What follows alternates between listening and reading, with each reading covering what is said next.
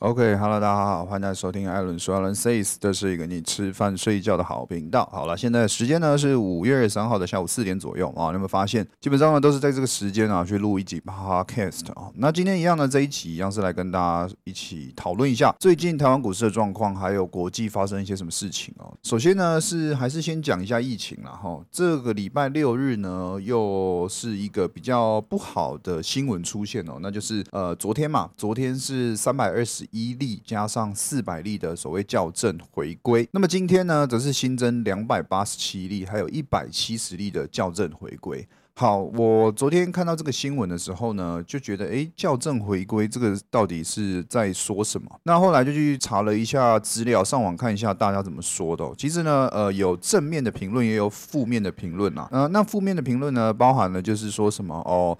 政府隐瞒数据啊，然后说什么都要在礼拜六公布啊，什么有玩文字游戏啊这一些的。那当然正面的一些支持的言论就是说，哦，政府很辛苦啊。那双北呢，这个检测的人过多嘛，又会有可能就是呃塞车啊。那报告数据会延后啊，所以要这样子在后面的时间补上。我个人理解认为啦，其实像爆发了疫情之后啊，那一定很多人。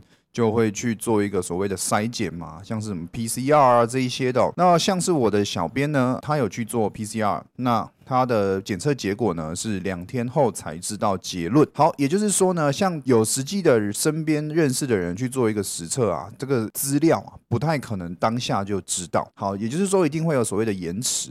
那延迟之下呢，当然政府。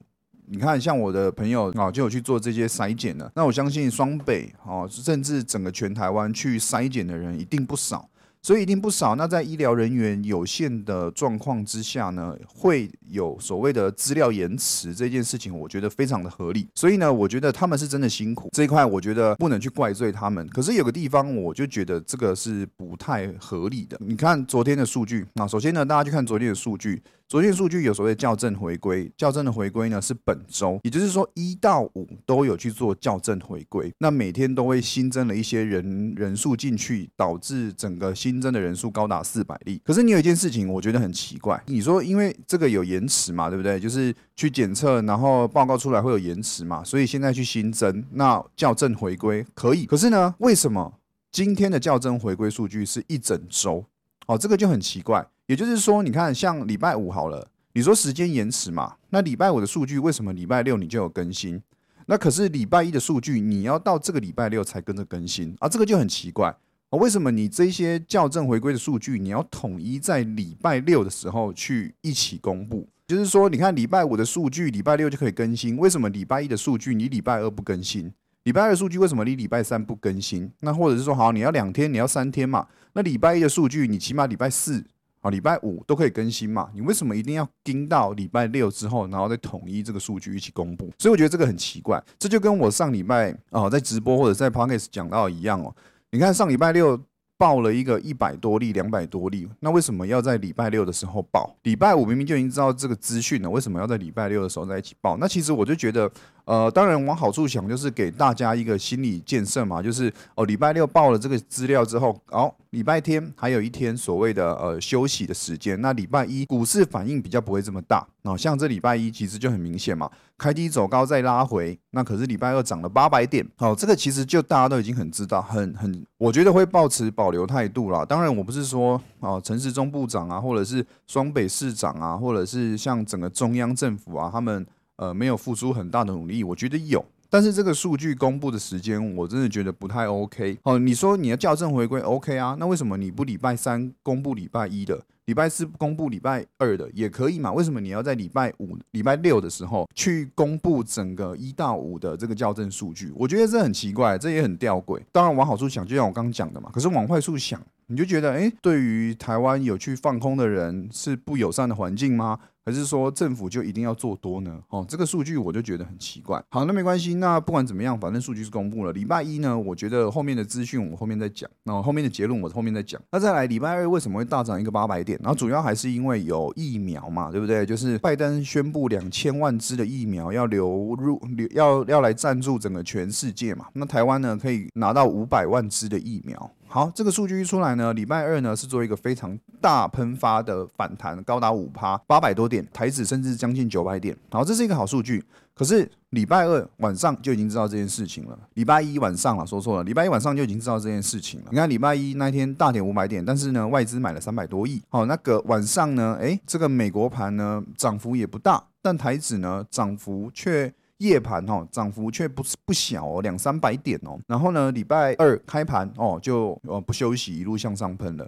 所以这也是很明显，就是什么，已经有人知道这些消息，但有人知道这些消息之后，就开始去做呃先事前的布局嘛。那你看礼拜二呢，就做一个大喷发，所以不管是礼拜一的大跌哦，礼拜二的大喷发，其实就已经有所谓的知情人士啊，先去设先布好局了。那我觉得这个也不能去怪谁或者是怎么样，那像那种怪的哈，因为我后来想了，像礼拜一晚上政府说国安基金不进场，隔天就报了一个疫苗进来台湾。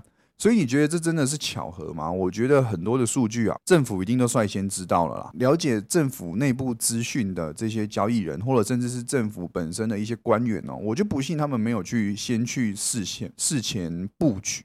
我就不信，如果是我，我一定事前布局的。如果我这个消息，我一定先怎么样？就是先空的就先空好，然后能做多的就先做多好，我不会等到消息出来嘛。所以我觉得这个最近啊，走这一两个礼拜啊，这个市场啊，真的技术面啊，你真的哦，就像我上礼拜、上上礼拜讲的，那个真的就先摆在后面啊，你先想办法去搞到能不能更多政府相关的消息啊，或者是呃新闻公布之前得到更多的讯息啊，对不对？我觉得这还有用嘛。像你看这礼拜五台指夜盘，美国道琼哎跌幅也还好啊，啊跌幅也没有很重啊，小小纳斯达克、小道琼跌幅大概都在零点五、零点六趴左右哦，小道琼还收涨。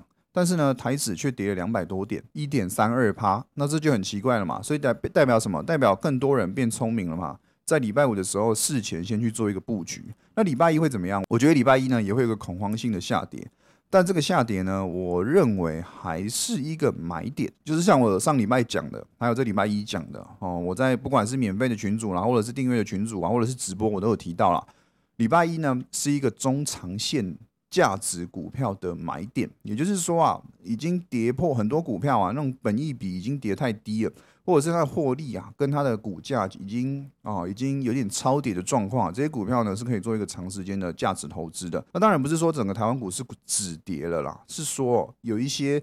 你想要摆个一两年、两三年，甚至五年、十年以上的股票的这一些买点啊，已经出现了哦，已经出现了。尤其电子股，因为电子股呢是真的这一波以来是比较弱势的。大家可以发现啊，就算弱势以来呢，它的跌幅啊，哦还是没有。这一波啦，好，这一波系统性风险下跌呢，我觉得船产的跌幅比较重啊，好，基本上每天都吃一根跌停板。但是电子呢，反而是因为前一阵子跌幅已经很深了，虽然还有下跌，可是呢，跌幅绝对是明显比船产来的低。那么这礼拜的反弹呢，相对的还是船产比较强。为什么？因为资金的部分呢，还是船产比较多，但是不代表一些呃电子股啊，呃没有涨啊，其实有涨的。那这个时候你就可以去留意哪一些重点，我等下后面讲。我们今天继续来讲一个新闻。那新闻，另外新新闻呢，就是呃，最近比特币的波动非常大。那主要呢原因是因为中国要打压币圈，然后呢，特斯拉的营运长啊的 CEO 这个马斯克啊，又说他们已经有暗示了哈，有暗示说把狗狗币啊，觉得狗狗币是不是个诈骗啊？然后特斯拉不能用比特币去买啊，这些利空新闻啊，导致整个币圈哦，在礼拜三的时候是做一个基本上。全全币圈哦做一个崩盘，那甚至呢比特币啊跌了二三十趴。可是后来又发现了一个新闻，又出现了一个新闻，就是马斯克的 Twitter 呢说什么 Tesla has diamond 哦，这个人就被大家解读以为是说，哎，特斯拉呢其实还是持有比特币。结果呢，比特币礼拜四、礼拜五喷发了四十趴，就是反弹了四十趴，那整个币圈呢也反弹起来。啊，所以呢，这个波动非常大，这个能怎么办？这个就是币圈也是受消息面也是影响。那甚至啊，像特斯拉的这个马斯克发言啊，就基本上能够左右整个币圈的发展。所以那个整个技术面啊，或者是整个整个价钱的取向啊，其实一样非常不自然。那最近的市场，不管是台湾还是美国哦，都有一点这样的趋势啦。所以你操作股票、操作期货或者是操作其他商品的朋友啊，你一定要注意，特别留意消息面的影响。那当然，这绝对是一个自致富的好机会。如果你想要去参与这么大的行情哦，想要一夜暴富的，其实我觉得不是不行，是这个钱呢，请你一定要用自己所谓的闲钱千万不要去做融资或者是融券，或者是做一个高杠杆型的放空或做多。你压对了，当然哦，那一那就是直接一夜可能赚个几百万都有可能。可是你压错了呢？如果你是用你的现金去玩的，那大不了现金赔完。可是呢，如果你用杠杆的呢，你说不定赔完还倒赔。啊，说不定还搞到破产，那当然这就不合理了嘛。你去追求这种一夜致富、一夜暴富的爽快感，或者是这种一夕之间哦拥有很多钱的机会，那种机会当然是要把握，心脏要够大颗嘛，对不对？可是呢，如果你一个不小心，一个不顺利啊，那真的啊要小心一点，好不好？当然，我个人是非常鼓励去做波动非常大的一个操作的。只是呢，波动非常大的操作之下呢，钱一定是用自己的现金啊，然后你要自己知道，赔完钱就是你输钱，你输钱就该认赔，不要凹哦，也不要去做什么去贷款啊、再摊平啊、怎么样这些动作，千万不要，错了就是错了。但是你对了呢，却有机会做一个资产整个一两倍、两三倍向上的增幅，这是有机会的。那乱世出英雄嘛，对不对？所以呢，大家可以自己去把握，或者是自己去了解啊，你要去做怎么样子的操作。好，那么再来呢，国内呢是还有一个新闻哦，就是就是四月景气讯号呃循环灯呢，哎是有机会继续亮红灯哦，那就是变成第三个月都亮红灯，这当然是一件好事情，表示整个台湾的基本面并没有受这波疫情来的影响，或者说疫情呢，应该是要等到六月的时候才会有一些影响出现哦。其实我觉得整个基本面没问题之外，大家要去想一件事情，就是连续三个月亮红灯哦，那红灯呢是有点景气过热的意思。现在呢，台湾股市呢率先因为系统性的风险，就是疫情嘛，做一个向下的大跌。那大家都知道啊，股市相较于整个景气来说呢，算是一个领先指标，所以股市会先走。那股市有先走吗？有，因为先创新高嘛。后来呢？等股市现在开始在回落的时候呢，景气循环灯呢却开始哦亮红灯，连续三个月嘛，所以你要去想的是，诶，如果未来股市现在继续向下跌，或者是盘整不创新高了。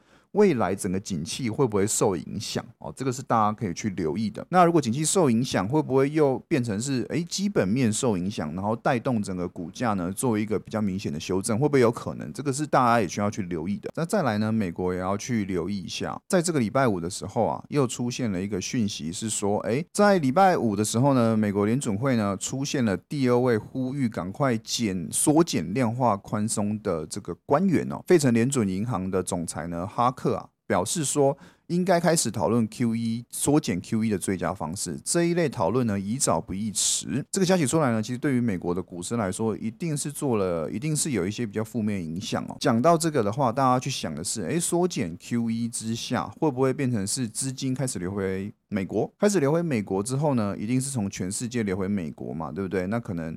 呃，先不升息，可是呢，会先减少每个月购债的额度哦。资金呢，没有像以前这样一直灌进来，会不会影响整个台湾股市？哦，我觉得这个是有机会的。好，这个是大家必须要去留意的。那么讲到美国呢，就必须要讲一下美国四大指数现在的状况哦。其实美国呢，这本周啊，都有做了一个不错的反弹啦。那尤其像跟台湾联动性比较大的，像是纳斯达克啊，或者是影响台湾比较多的费半哦。其实呢，在本周都打下了第二只脚。其实，在日 K 上啊，都形成一个所谓的 W 底，就是双重底。双重底之下呢，就开始做一个比较不错的反弹。那么反弹到现在啊，其实我觉得，呃，基本上啊，底部已经成型了。如果有回落，其实美国四大指数。短时间内不用太担心，我觉得这是一件好事情。除非呃有利空的新闻出现，不然呢，我觉得美国呢应该要继续下半周了，哦下周啦，应该要再继续做一个反弹的。那这个对台湾股市来说是一件好事情，至少台湾除了疫情的系统性风险下跌之外呢，在国际对于台湾股市的影响啊，是目前来说比较利多的啊。就是如果纳斯达克继续反弹啊，费曼继续反弹啊，其实对台湾的指数的稳定是有一定的效果的哦，这是一件好事情。那么再来下礼拜要怎么看？那其实呢，我还是跟大家讲一句话，就是跟大家做一个结论啦。其实目前台湾呢还没有脱离所谓的空头格局，大家还不要掉以轻心。现在不要觉得哇，那天大谈个八百点就是整个逆转了，其实还没有。你要去想，大盘呢跌了两千多点，修正个八百点，反弹个八百点，到现在一一六三零零，其实也才反弹一千三百点，不错了，幅度了啦，零点五趴啦，就是整个反弹零点五趴。那你说整个要开始创新高了吗？其实我觉得还没。好，其实我觉得。还没有脱离最危险的时刻。那下礼拜呢？我认为还有一次的大跌，而这一次的大跌呢？我不知道会是怎么样，也许可能礼拜一啊，也许可能礼拜二，不知道这个波的大跌呢，我还是想要跟大家讲，一样是一波中长期价值型股票的买点哦。跌到万五这个地方呢，然后国安基金又说不进场了，其实已经知道了一件事情，就是政府知道万五这边啊。基本上是个低点了啦，它没有需要进去护盘啦，因为呢这边护盘没意义啦，啊又不会跌破。如果他们自己里面的一些讯息啊、一些资讯啊，零零总总加起来的结果是，他觉得万五会跌破。那国安基金呢，他应该就是觉得要进场了嘛。但他不去，觉得不进场，那就是什么？表示万五不会破，万五不会破之下，那是不是就可以去想？诶，如果如果这一波第三次的修正下来打第三只脚，然后万五没有跌破，那你就可以就可以去买股票了嘛，对不对？你要买股票，又要买哪些股票？当然哦，要跟大家讲的是，第一个一定是买全指股，为什么？因为你拉股票。拉全台湾指数呢，要拉的一定是全指股，所以呢，前十名的全指股大家都应该去留意一下，尤其是台积电啊、红海、大力光、台塑化啊这些股票呢，其实是可以去留意的，还有联发科等等的国巨啊等等的这些呢，你都可以去留意。再来呢，选股票，你说哦，我不想买全指股，我想买前一阵子很热门的股票，譬如说运输，譬如说面板，譬如说钢铁，那这些钢铁、运输、面板，我应该要留意哪一些？哪一些可以先买？哦，我再跟大家强调一次，请你去找现行哦。至少已经突破所谓的下跌格局的，譬如说有的已经站上 MA 十、站上 MA 二十月线的，那每个每只的股票其实不太一样哈，那个下跌的趋势哪一条线不太一样，但最好去注意的就是。有下跌的股票，在这一波反弹之下呢，已经突破了它前面的高点。这一波下跌分两次嘛，基本上是个 N 字形嘛。可是呢，如果已经有股票站上了前一波的高点，哦，那个股票呢，基本上已经回稳。那下礼拜有回落的时候呢，哦，就是下来测第二只脚，下来测支撑嘛。基本上这个支撑不太有机会会破，反而有机会去打第二只脚，像现在的纳斯达克或者是费半一样。那这个时候就是一个好的买点。那目前来说，我觉得运输啊。像万海已经创新高了，那长荣跟阳明还没有。大家问我说为什么？因为万海呢，当冲客最少，它筹码最干净，相对应的它的整个筹码比较轻啊，哦，就是没有这么多杂讯啊，所以要拉抬最好拉。这个后半周呢，万海表现其实非常亮眼嘛，基本上就是涨停再涨停，然后创新高，间接带动呢阳明跟长荣哦一起去跟上它的涨幅。不过大家有在看盘的，应该都知道，其实在盘中的时候，阳明跟长荣走势是最不干脆的，一下涨三趴，又跌两趴，涨四趴又跌三趴，到了尾。盘接近尾盘的时候，才一一路登上涨停板。那大家就可以知道，你现在买运输，你想要买运输，当然要买最强的嘛。哦，那股市最强谁去创新高？当然就是万海。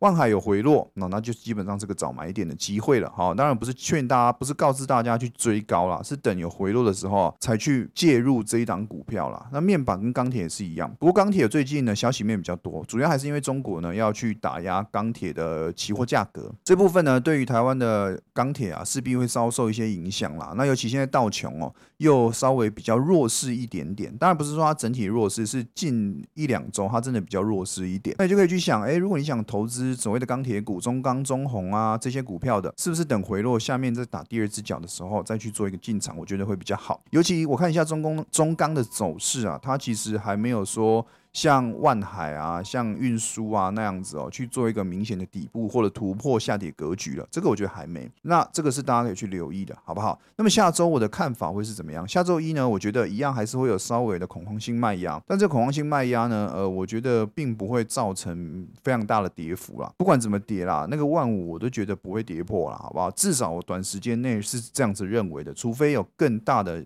利空新闻出现。那如果没有更大利空新闻出现呢，那个万五。基本上啊是一个超级好买点，可是我现在觉得礼拜一应该连万五都不会到哦，那个万六呢就有一个强支撑区了，那更不用说一五五零零呢是这一次哦选择权未平仓哦收选择权未平仓来说，除了一四五零零之外的一个最大量，所以我觉得一五五零零哦基本上你就可以去找股票了啦，不用等到万五，呃，我觉得是可以这样去思考了，我还是比较看好哦，就是整个后面的走势应该会不错。